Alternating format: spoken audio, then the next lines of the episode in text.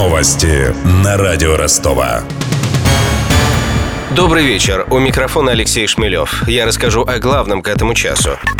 Крупнейший ростовский коллектор номер 68 частично отремонтируют в следующем году. Соответствующий конкурс появился на сайте госзакупок. Выбранный подрядчик в течение 8 месяцев должен следить за состоянием аварийных участков трассы в районе улиц Освобождения и Железнодорожной и оперативно устранять неполадки. Напомню, 6-километровый канализационный коллектор обслуживает почти половину города.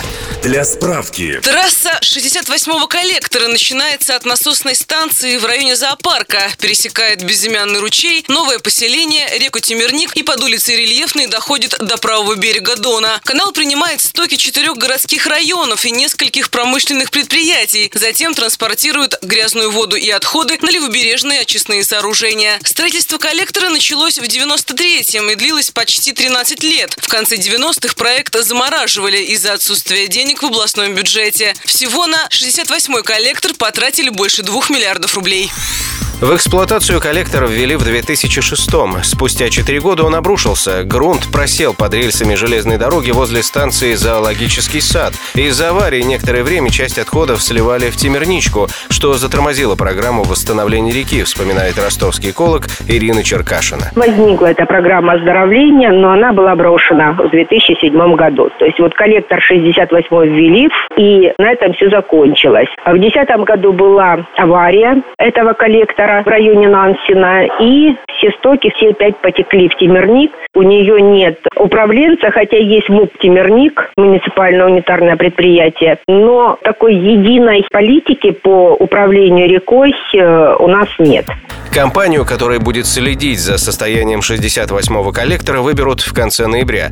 На ремонт аварийных участков трассы потребуется около 8 миллионов рублей.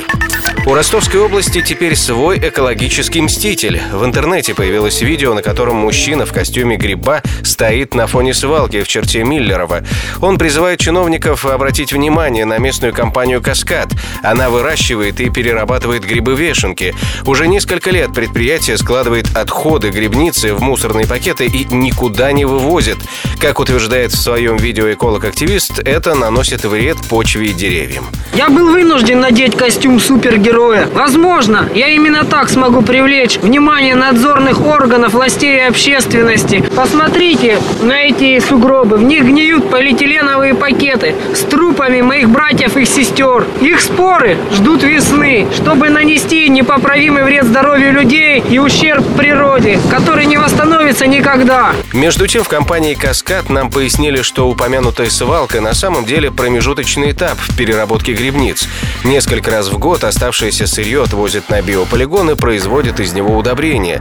По словам директора компании «Каскад» Николая Семенькова, хранение грибных отходов в пакетах не наносит вреда природе. Это абсолютно органические чистые субстраты, на которых получаются выращиваются грибы и угрозы для населения, соответственно, никакой совершенно не представляют.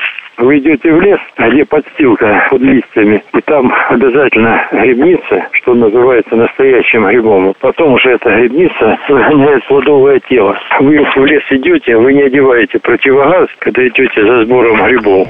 Грибная свалка в Миллерово не раз оказывалась в центре внимания. В минувшем году горожане обращались в администрацию с просьбой убрать ее.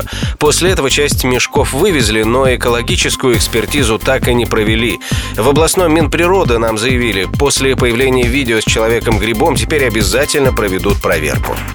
Из-за внепланового ремонта на мосту с тачкой образовалась пробка в сторону западного. Выбоины появились накануне, и некоторые автомобилисты пожаловались на пробитые колеса. Дорожные рабочие обещают залатать асфальт к 23 часам.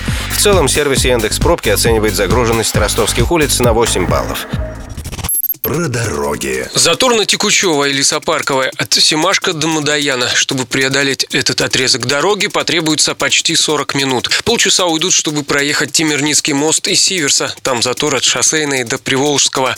Пробка на проспекте Нагибина между площадью Гагарина и Евдокимова. Красным на карте Яндекса отмечена Красноармейская от Привокзальной до Театрального. Затор на Даватора и Зоологической между АЗС и Дальним. Добавлю, также затруднено движение по Ворошиловскому от Левобережной до поста ГИБДД. У меня вся информация к этому часу. У микрофона Алексей Шмелев. Над выпуском работали Денис Малышев, Мария Погребняк и Виктор Ярошенко. До встречи в эфире. Новости на радио Ростова.